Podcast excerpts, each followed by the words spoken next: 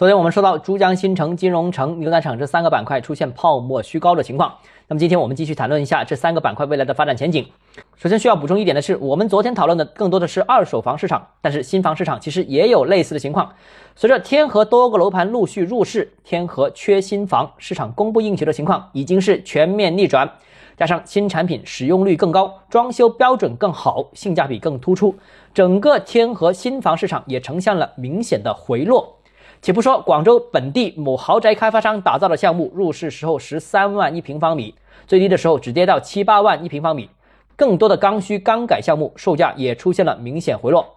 目前天河新房成交单价已经跌破五万块钱一平方米，在四点七万上下。刚才所说的泡沫比较严重的三大板块，不单指跟跌，而且是领跌整个天河楼市。最后啊，我想说，这三个板块短期内都面临着有泡沫的问题，但是长期发展前景却有比较大的差异。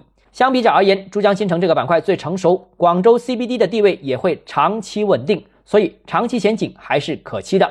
唯一不确定的是，政府是否会整顿精英贷违规流入这个片区的问题。而牛奶厂这个板块呢，似乎是一无是处，连地铁都没有，连像样的大规模商业也没有。但偏有人说，现在已经是网络购物时代。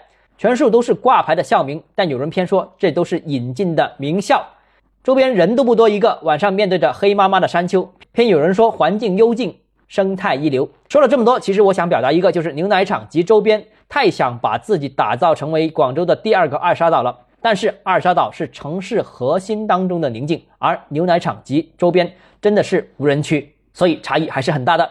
至于金融城情况就有点不确定了，基建是快速上来了，但招商引资未能跟上是个问题。企业总部是增加了，但是几乎全数都是央企国企，直接缺了民企这条腿。而且央企国企未必真的把总部搬过来，所以金融城的发展仍需观察。观察的重点不是有没有发展前景，而是美好的描述和实际到位会有多大的差距。好，今天节目到这里。如果你个人购房有其他疑问想跟我交流的话，欢迎私信我。或者添加我个人微信，账号是教买房六个字，拼音首字母小写就是微信号 d h e z j m f。